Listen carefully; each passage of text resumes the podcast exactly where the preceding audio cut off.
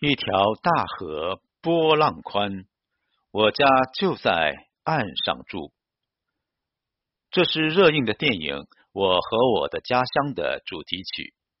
五个小故事让很多人笑中带泪，尤其是这首老歌。无论过去了多少年的时光，提起家乡，每个人都有那条记忆中的家乡的河。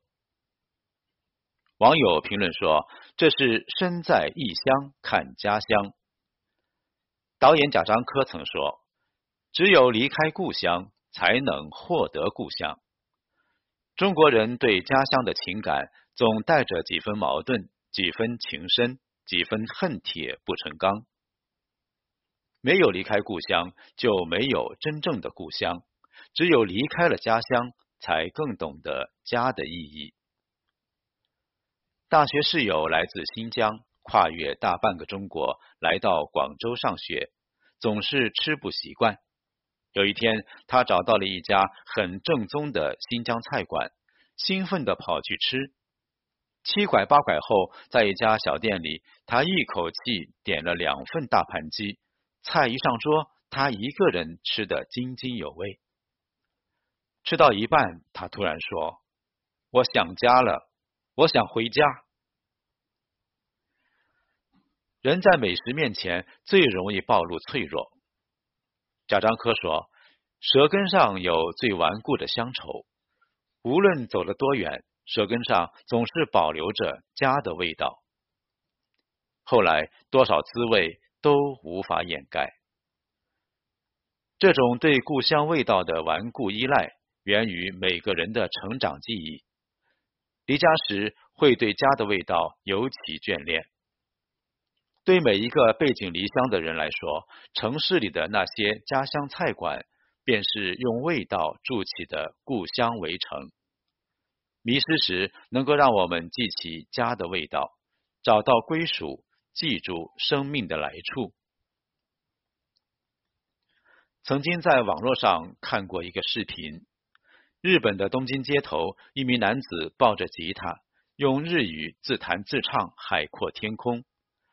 熟悉的旋律吸引了一位女孩的驻足，唱到动情之处，女孩不由自主哼起了粤语。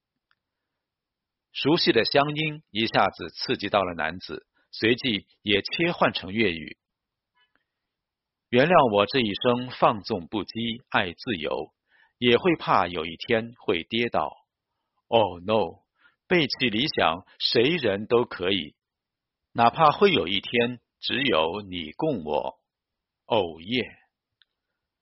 当时女孩就哭成泪人，连声线都变得颤抖。人在异乡，鲜少暴露自己的乡音，好像显得格格不入。但如果在满是陌生的腔调里听见熟悉的乡音，是一件让人惊喜而亲切的事。他在告诉这些异乡人，原来我们并不孤单，在这个陌生的城市里，我们依然还有同行者。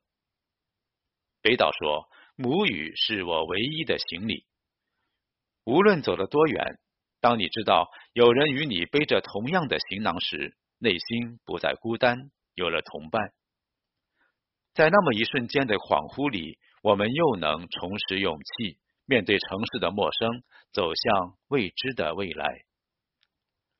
中国人为什么那么爱回家呢？想起电影《我和我的家乡》里有一段，是乔树林在接受采访：“您这次回来为家乡带来了什么礼物呢？”爱吧，我觉得，听上去似乎有点搞笑。但仔细回想，何尝不是如此？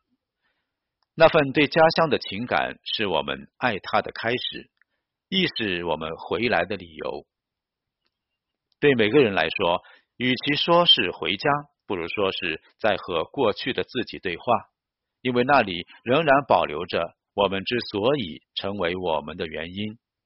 那些爱与力量，在提醒着我们跨越山海，勿忘回家。